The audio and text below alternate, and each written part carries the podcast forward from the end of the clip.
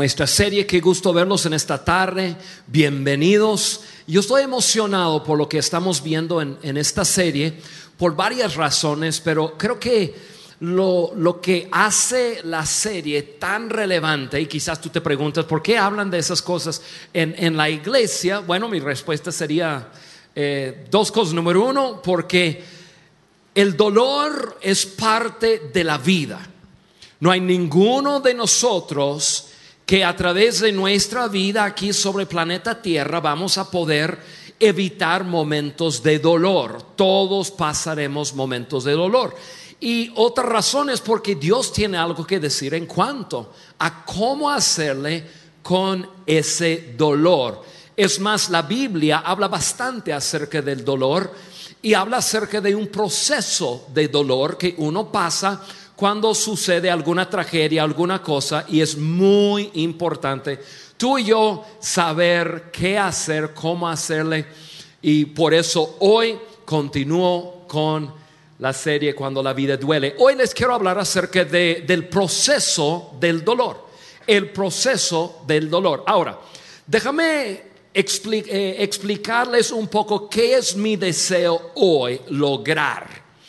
Hoy, porque yo voy a dar bastante información el día de hoy, pero quiero dar la información porque quiero crear algún punto, algunos puntos de referencia para ti y para mí en cuanto a ese proceso. Lo explico de esta manera. ¿Alguna vez has estado siguiendo las instrucciones de una persona para llegar a algún sitio? La persona te dice, mira, pues vas a, seguir sobre este camino, luego vas a dar vuelta a la derecha y luego a la izquierda y ahí vas a caminar, ta, ta, ta, ta. Y te da instrucciones, pero dentro de las instrucciones te da un punto de referencia. Te dice, ahora, sobre ese camino tú vas a ver una casa grande color amarillo. Así es como vas a saber que vas en el camino correcto. Entonces, ah, está bien, entonces estás siguiendo las instrucciones y, das vuelta a la derecha, luego a la izquierda, esto, otro, y luego agarras ese camino y, está, y vas y vas y vas. Y como siempre es muy natural comenzar a pensar, bueno, andaré bien. Eh, ya, me perdí, oye, este, se me está haciendo más largo llegar y esto, lo otro, y estás en como que la preocupación, la tensión de que andaré bien o no, pero de repente ves esa casa amarilla. O color amarillo. Y tú dices, ah, la casa, ah, qué bien, pues ando bien. Ahí como que ahí descansas porque la persona te dio un punto de referencia y ya encontrando ese punto de referencia ya te hizo descansar, ya pudiste decir, ah, ah, bueno, voy bien, voy en el camino. Eso es lo que quiero lograr el día de hoy. Con lo que vamos a ver, yo quiero crear algunos puntos de referencia para que cuando estés pasando por esos momentos de dolor fuerte, dolor agudo, estás pasando por, por emociones de quizás enojo, quizás culpa, estás culpando a otras personas y tú puedes entender que hay puntos de referencia y tú puedes saber que esas emociones son normales. Porque quizás tú pudieras pensar, ah, bueno, eso no es normal, yo eh, estoy súper mal. O otra persona quizás te puede decir, oye, eso no, no, no, debes de sentir eso. Y eso, eso sucede mucho en las iglesias, como que todos nos hacemos expertos de lo que uno debe sentir, y, sí o no. Y uno dice, ah, no, no, si tú eres un cristiano, tú no debes de sentir eso. Pero hoy podemos crear puntos de referencia tú puedes pensar, ah, bueno, eso es normal sentir así, está bien, voy en el camino abrazo ese proceso de, de, aflicción o proceso de dolor voy a pasar al otro lado porque no quiero quedarme aquí. Por eso hoy vamos a crear esos puntos de referencia para ti, para mí, creo que te va a ayudar mucho. ¿Alguna vez en tu vida has pensado por qué es tan difícil entrar en alguna rutina de ejercicio? Sabiendo que todos sabemos que el ejercicio es bueno. El ejercicio es bueno, es bueno, es bueno. Sabemos todos los beneficios que, que vamos a vivir mucho más, que nos mantiene joven, que nos mantiene con fuerza, que esto, que lo. Todos sabemos los beneficios, pero ¿por qué entonces es tan difícil entrar en una rutina de ejercicio? La respuesta, porque el ejercicio físico produce dolor, dolor en el cuerpo. El día de ayer hacía mucho calor y estaba pensando, ya había regresado de muchos viajes, esto, lo otro, y como a las once y media, las doce de, la tarde estaba pensando, necesito salir a correr. Y, pero todo dentro de mí decía, no, porque yo sabía que me iba a doler, yo tengo una rodilla operada, que me iba a doler la rodilla porque no había corrido en bastante tiempo y, eh, pero ya, al fin de cuentas vencí eso y dije, porque, pero todo dentro de mí decía, no, no queremos sentir dolor. Entonces dije, bueno, ni modo. Entonces salí y corrí. Yo corrí mis kilómetros, regresé a casa y me dolió la rodilla. Y también algunas otras cosas, así, ah, todo sudado y esto, y sentí dolor. Pero conforme se, iba quitando el dolor, yo, mi cuerpo se iba sintiendo mejor y mejor y mejor. Ya como a las 3 de la tarde yo digo, no, pues me siento súper bien. Qué bueno que corrí. Pero la verdad yo no quería. ¿Por qué? Porque el ejercicio físico produce dolor. Pero el dolor nos ayuda. El dolor físico nos ayuda. El mismo Dios que creó nuestros cuerpos, creó nuestra alma.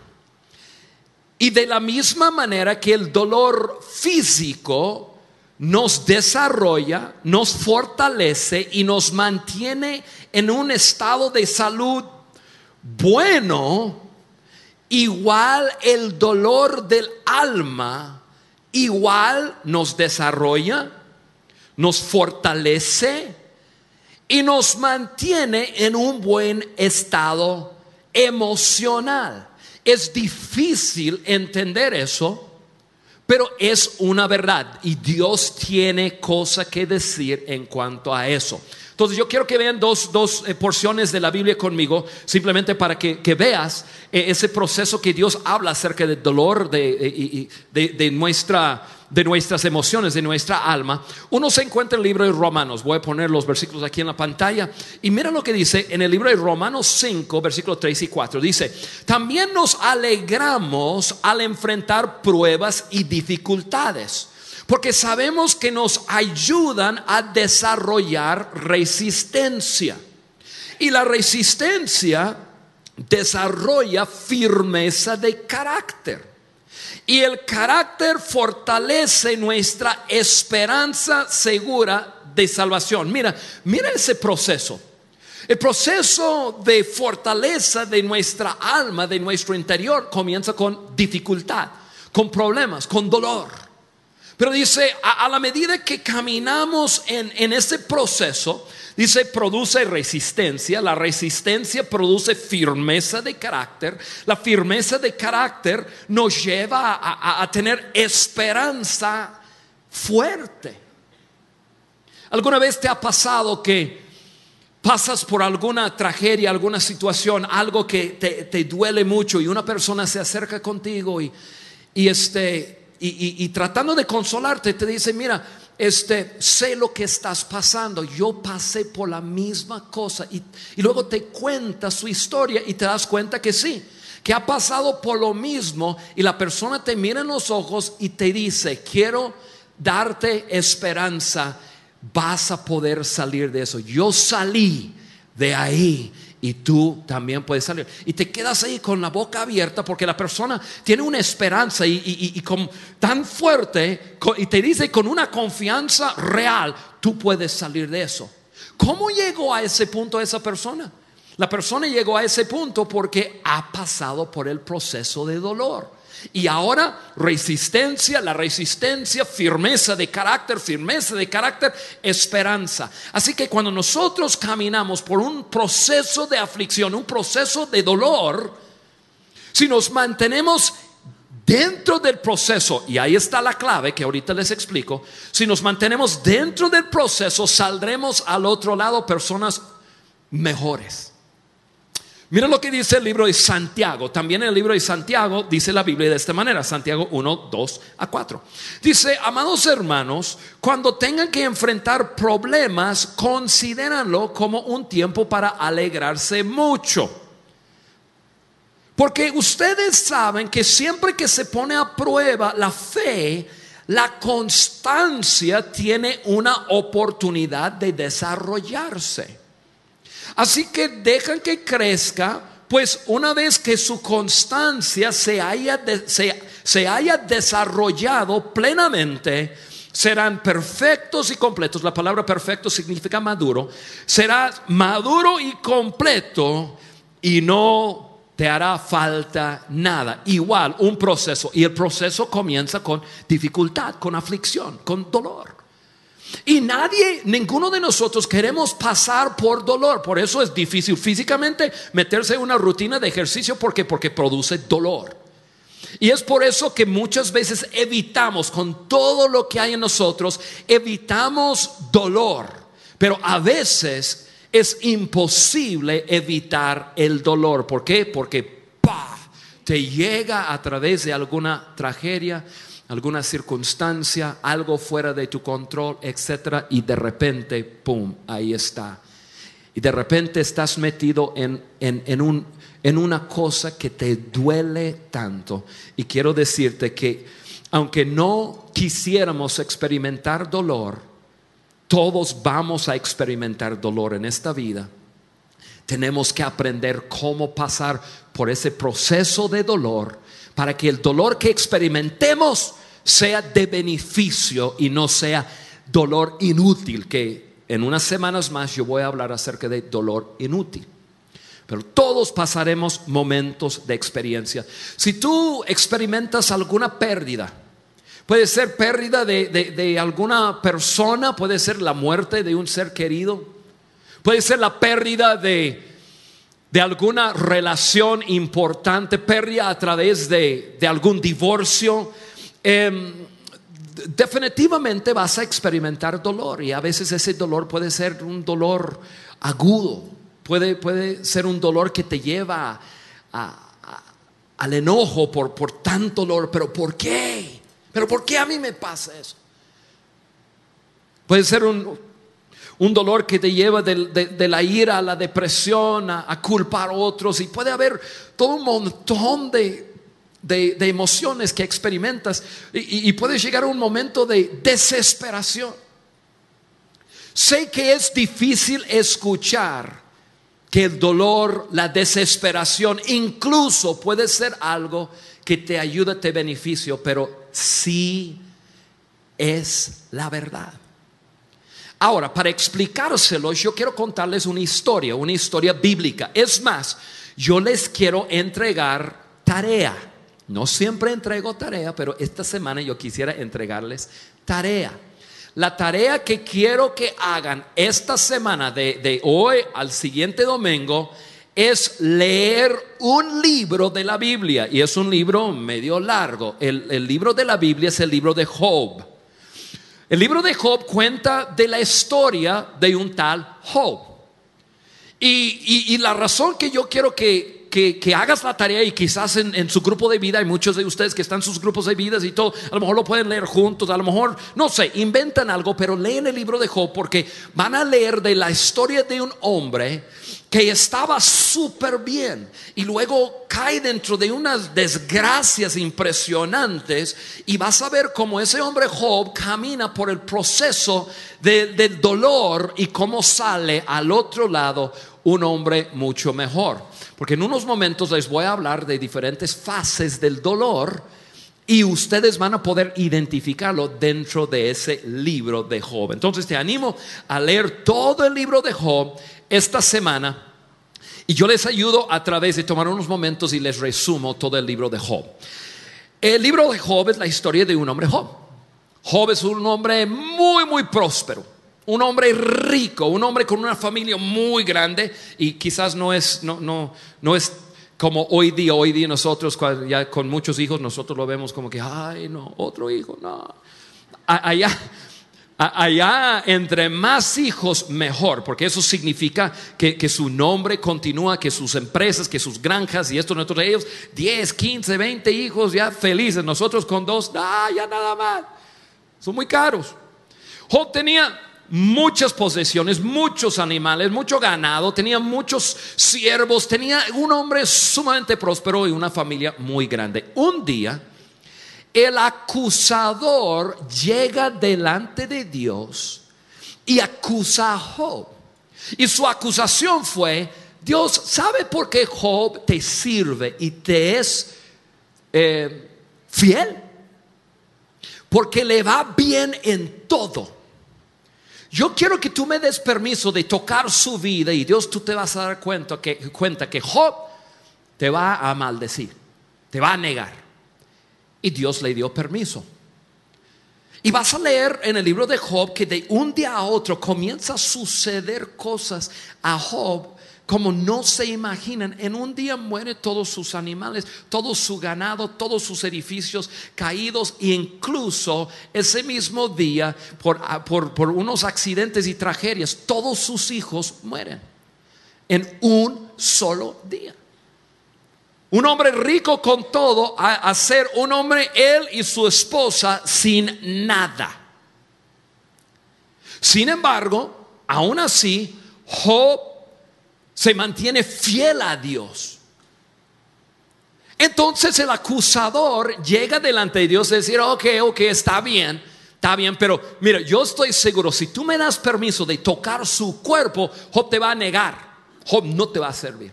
Dios le dio permiso. Entonces el día siguiente Job de repente se enferma con una enfermedad. La Biblia lo explica como, como tumores en su cuerpo, pero estaban no, no, solamente adentro, pero estaban sobre su cuerpo.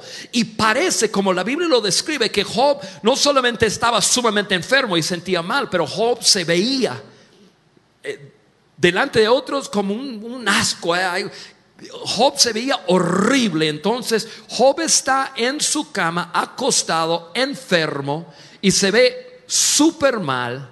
Y incluso su esposa tuvo una reacción y su esposa se acerca a Job y le dice, hombre, ¿por qué no le maldigas a tu Dios y mueres? Que a veces nosotros le tiramos duro a la, a la esposa de Job, pero la verdad es que muchos de nosotros probablemente tendríamos esa reacción. Después de esos cuatro amigos de Job se le acerca. Y por siete días los amigos de Job están sentados al lado de Job sin decir ni una palabra. Una muestra de amigos fieles. Job, si tú estás mal, nosotros vamos a estar aquí simplemente para acompañarte. Estamos contigo en esta desgracia. Sin embargo, al séptimo día dice que sus amigos comenzaron a hablar. Y comenzaron a tratar de contestar la pregunta, ¿por qué? Y déjame decirte que cayendo en momentos de desgracia, cuando hay tragedias, cuando hay situaciones, lo más natural es preguntar, ¿por qué? La razón por la cual yo estoy sintiendo tan dolido. ¿Por qué? Porque para nosotros si encontramos el por qué, como que nos hace más fácil llevar el, asunto, se, hace más llevadero el, dolor si sabemos el por qué. Pero te quiero decir algo, amigo o amiga. 99.99% de las veces nunca vas a saber el por qué. El por qué no es la pregunta que debemos de estar tratando de contestar. Mas ellos estaban tratando de contestar el por qué. Un amigo le dice a Job, Job, hay de ser, tú tienes pecado en tu vida, porque, porque estaba, ¿por qué cosas malas suceden a, personas buenas? No, tú no has de ser tan buena, tú has de tener pecado. Entonces, un amigo le dice que tiene pecado en su vida, otro amigo comienza a decirle, mira, aparentemente eres un, un hombre justo y bueno, pero hay de haber cosas ahí, ponte delante de Dios y a ver, y, Job dice, no, no es así. Por fin, el más joven de esos amigos, se llamaba Eliud, le dice lo siguiente, Job, yo no sé por qué te está pasando todo eso. Y él usa la frase exacta eso, pero eso es lo que sí sé, Dios está usando el sufrimiento para moldearte y capacitarte como un hombre.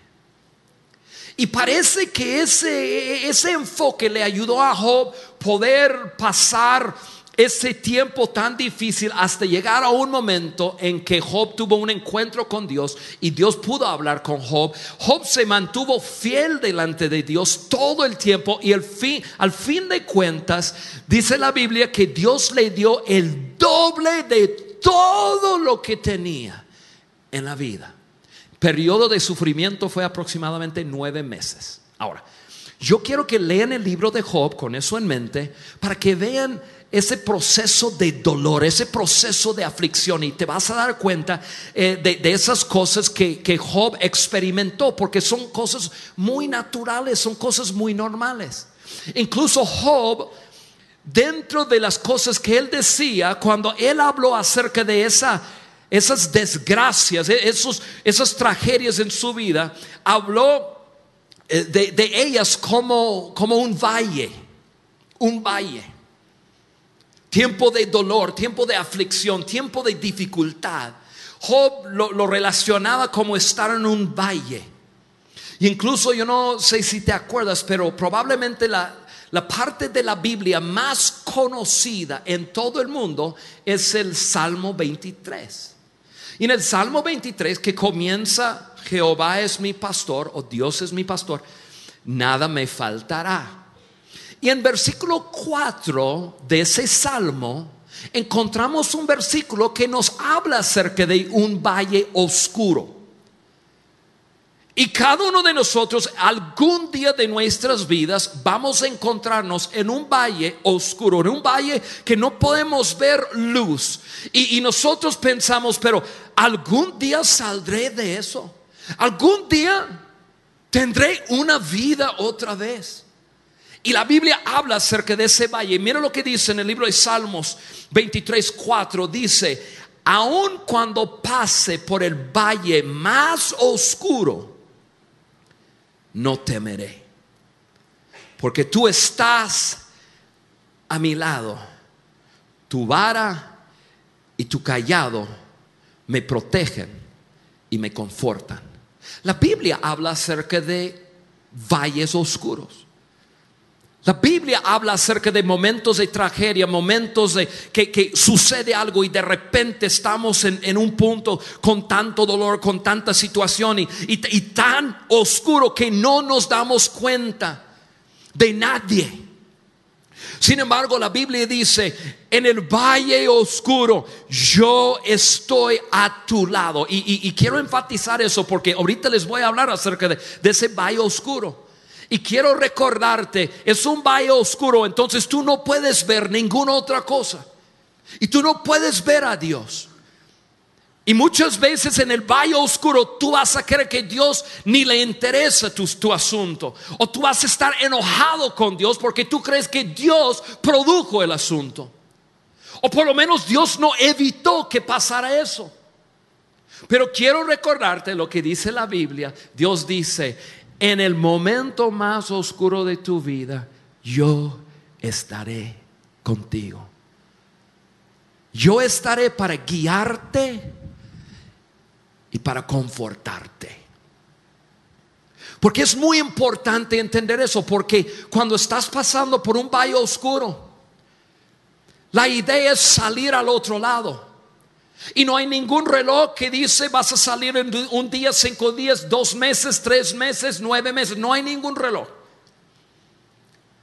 Pero lo que Dios quiere hacer es caminar contigo y ayudarte a salir al otro lado. Que algún día comienzas a subir y subir y subir y, de repente comienza a aclarar las cosas y, y, de repente comienzas a ver luz al otro lado y dices, wow, pasé por un valle muy oscuro, sentí tanta cosa, pero siento que estoy llegando a reconstruir mi vida. No te olvides que Dios está ahí. Déjame rápidamente repasar unas fases que uno va a pasar. Y aquí les voy a contar de su casa amarillo. Te voy a dar puntos de referencia para que cuando estés pasando por momentos de dolor, de, enojo, de culpa, etcétera, etcétera, tú te puedes dar cuenta, ah, eso es normal. Yo voy a caminar.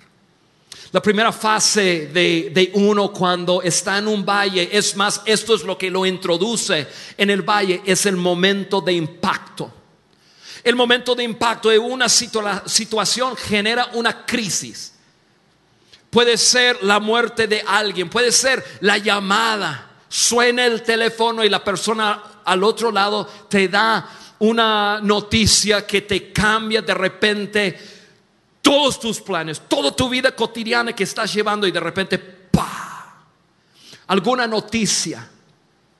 El doctor te mira en los ojos y te dice, tantos meses para vivir.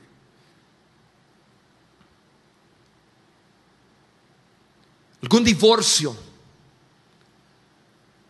La persona que se puso delante de ti te prometió serte fiel. El momento, el momento de impacto es cuando tú te das cuenta o que la persona misma te dice que no te ha sido fiel y ¡pa! Momento de impacto que te lanza a un valle oscuro.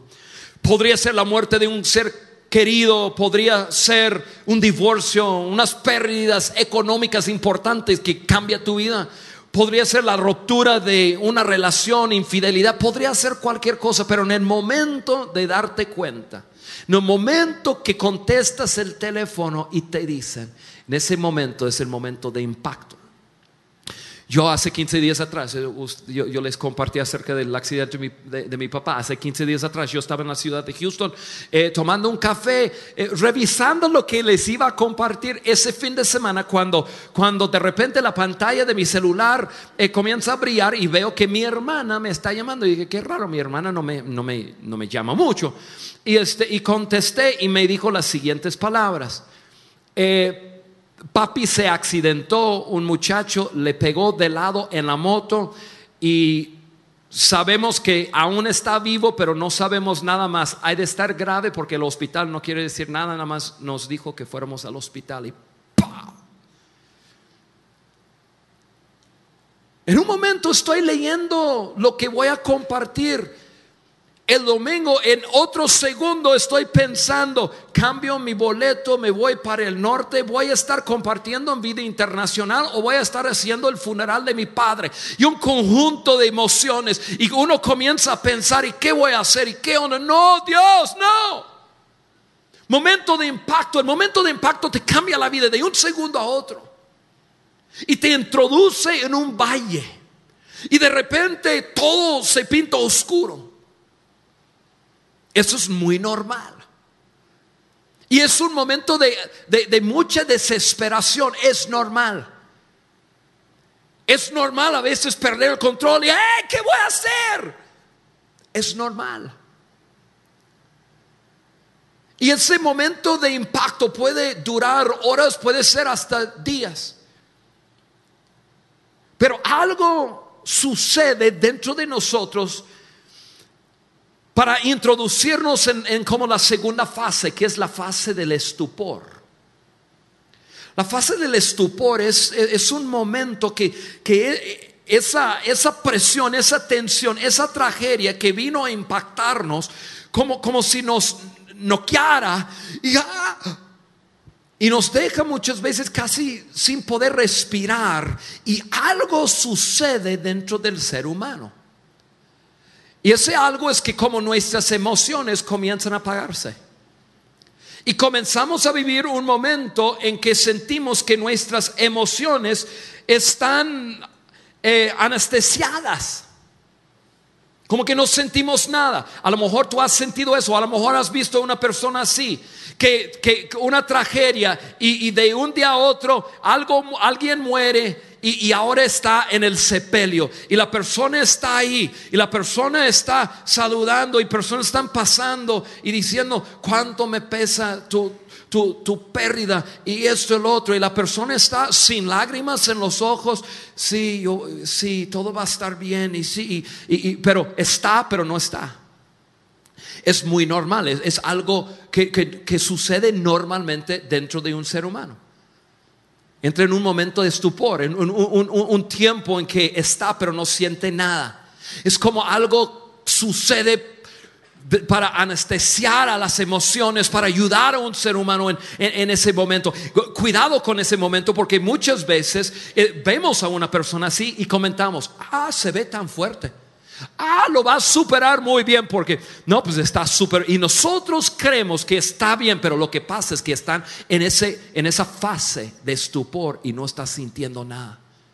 Porque es importante entenderlo, porque si tú vas a pasar ese momento con otra persona, mucho cuidado con obligar a la persona a tomar decisiones en ese momento, porque van a tomar decisiones porque tú le obligas. Pero después, cuando se despiertan otra vez, te van a, pero, pero ¿por qué hicimos eso? No, yo te pregunté y tú me dijiste y he visto tantos problemas. Tienes que entender, hay un momento de impacto y del impacto entra, una persona entra en, en ese estupor, está, están, pero no están. Y como que es una manera del ser humano de protegerse por un momento. Y eso puede durar días, puede durar semanas. Que una persona está como ahí, pero ¿quieres comer? Sí. ¿Qué quieres comer? No, no me importa. ¿Qué quieres hacer? No. están, pero no están. Y es un momento que sus emociones están anestesiadas y no están sintiendo nada. Es totalmente normal. Pero tarde o temprano comienza a terminar esa fase y entra en la tercera fase. Y esa tercera fase se llama regreso, el regreso al dolor. Y ese regreso al dolor sucede porque hay tantas cosas en nuestra mente que nosotros eh, relacionamos con la persona, con la relación, con, con lo que hemos perdido y comenzamos a entrar en nuestra vida otra vez y hay cosas que nos, que, somos gatillos, que pa, y de repente entramos y, sentimos otra vez. Escuchamos una canción en, el radio y, y, de repente comienza la canción y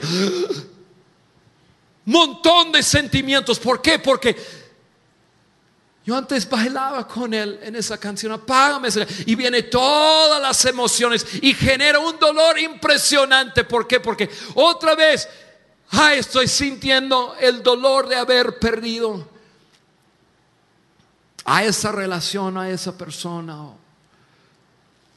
Puede ser un lugar, alguna habitación. Muchas personas dicen, yo regresé a la realidad cuando llegué a casa y tuve que limpiar el closet de mi, de mi esposa que ya no estaba ahí. Y ese se llama el regreso al dolor. Y ahí es cuando uno está caminando por el valle más oscuro el impacto le introduce en, ese valle. El estupor lo cuida en, en ese momento. Pero va a caminar por ese valle y dentro de ese valle tan oscuro comienza a ver todo un diluvio de emociones. Esas emociones muchas veces comienzan con la negación. No. Hay personas que tratan de protegerse de la muerte de su, de su pareja haciéndose de la idea, se fue de viaje, algún día regresará.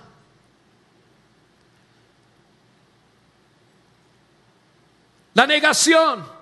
Los doctores dicen, nunca será una persona normal más. Pero nos hacemos de la idea, no, no, no, no, él, él sí, él va a estar bien. Y muchas veces negamos un asunto, y, pero cuando vemos que Él no regresó, cuando vemos que Él no, no, no, no va a estar bien, entonces comenzamos a sentir el enojo. ¿Pero por qué? ¿Por qué? Pero porque si Él y yo trabajamos tanto para llegar a este momento en nuestras vidas y ahora cuando estamos por, por disfrutar y ahora se va, ¿por qué? Y muchas veces persona va de, esa ira y buscas alguna salida rápida. Yo no quiero vivir en esa casa más, me recuerda demasiado, yo no quiero ese trabajo, yo me cambio de esta ciudad y persona. Es muy normal, es muy normal.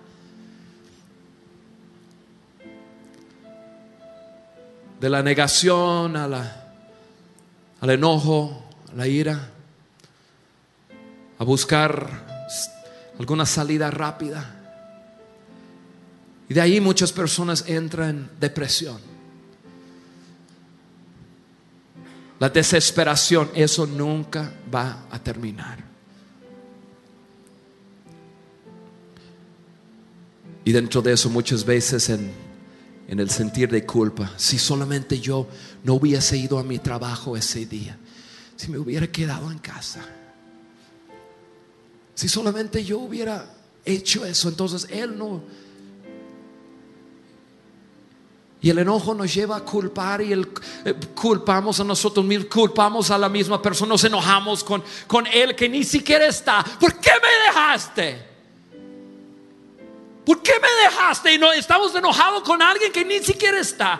Pero ¿sabe lo que muchas veces sucede? Con ese enojo, con, con eso que sentimos, como no hay nadie ahí comenzamos a voltear eso y comenzamos a enojarnos con Dios y decir, hey, si tú podrías haber hecho algo, si tú me amas tanto, ¿por qué dejaste? ¿Por qué? ¿Por qué? Y lo que normalmente sucede es que comenzamos a voltear y culpar a Dios y enojarnos con Dios y decir, tú tenías el poder para evitar que sucediera eso. ¿Por qué no lo hiciste? Yo escuché en mi iglesia que tú eres un Dios de amor. ¿Y cómo es eso? Hay muchos que, que se convierten en ateos en ese momento porque dicen, para mí Dios no existe. Eso es parte del valle. El valle oscuro, no vemos nada y estamos pasando tantas emociones.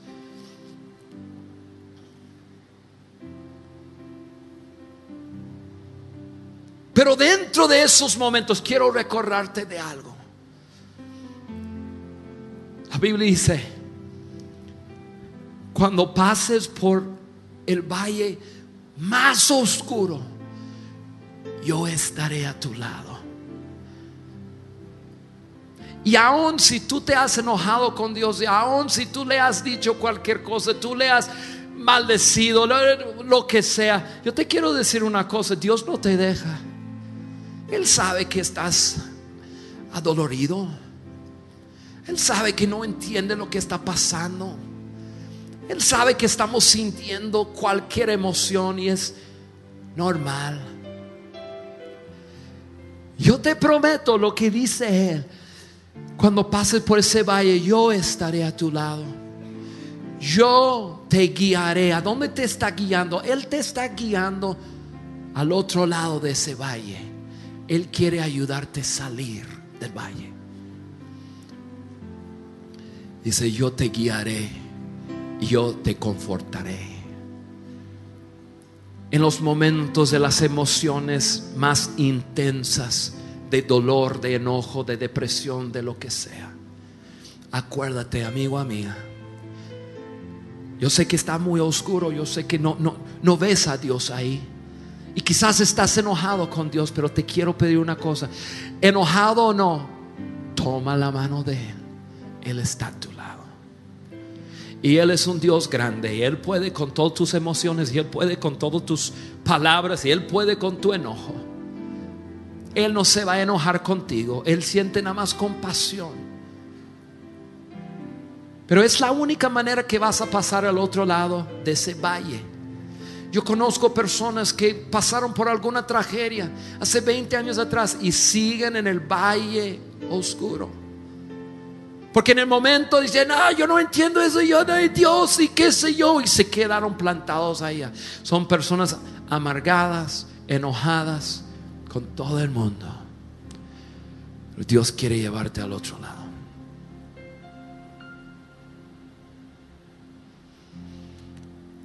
Aun cuando pases por el valle más oscuro, yo estaré contigo.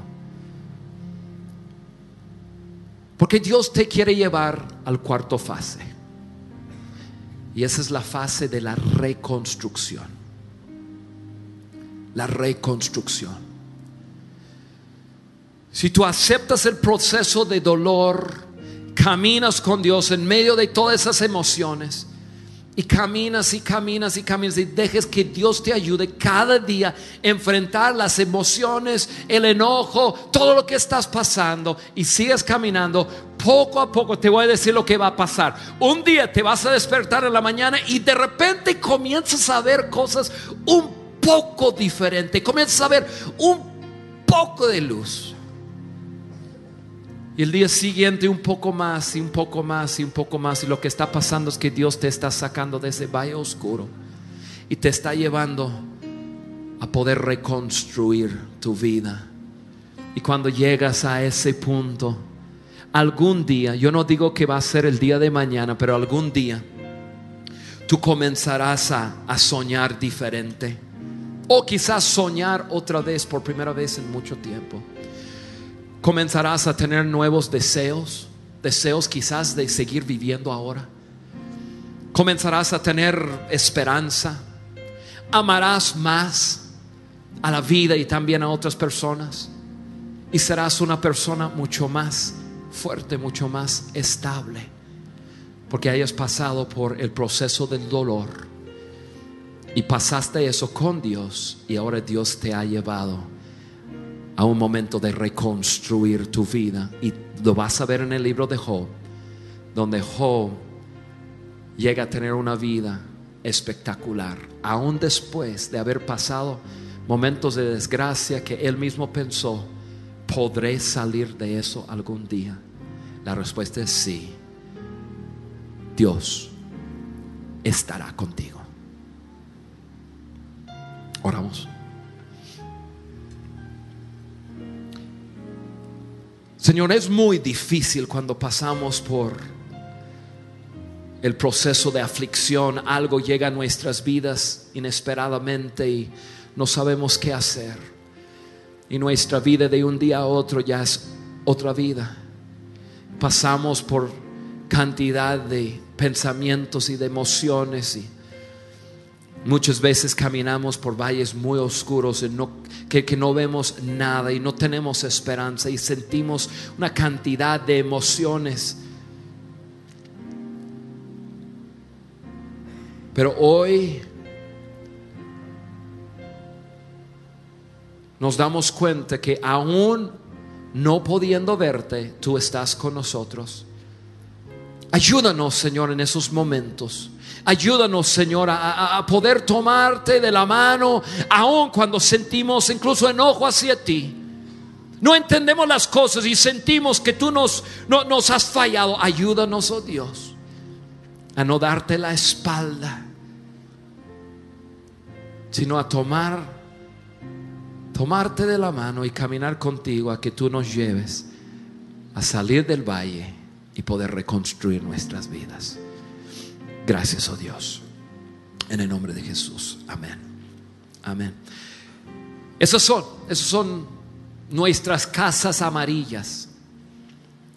Son, son puntos, son puntos de reflexión y es importante saberlo, así tú puedes saber cuando estás sintiendo todo eso, tú puedes decir, bueno, yo me acuerdo que eso es normal. Me siento mal sentir tan así, pero es lo que estoy sintiendo. Lo voy a abrazar y lo voy a llevar a Dios. Y así nosotros podemos salir al otro lado y ayudar a otras personas.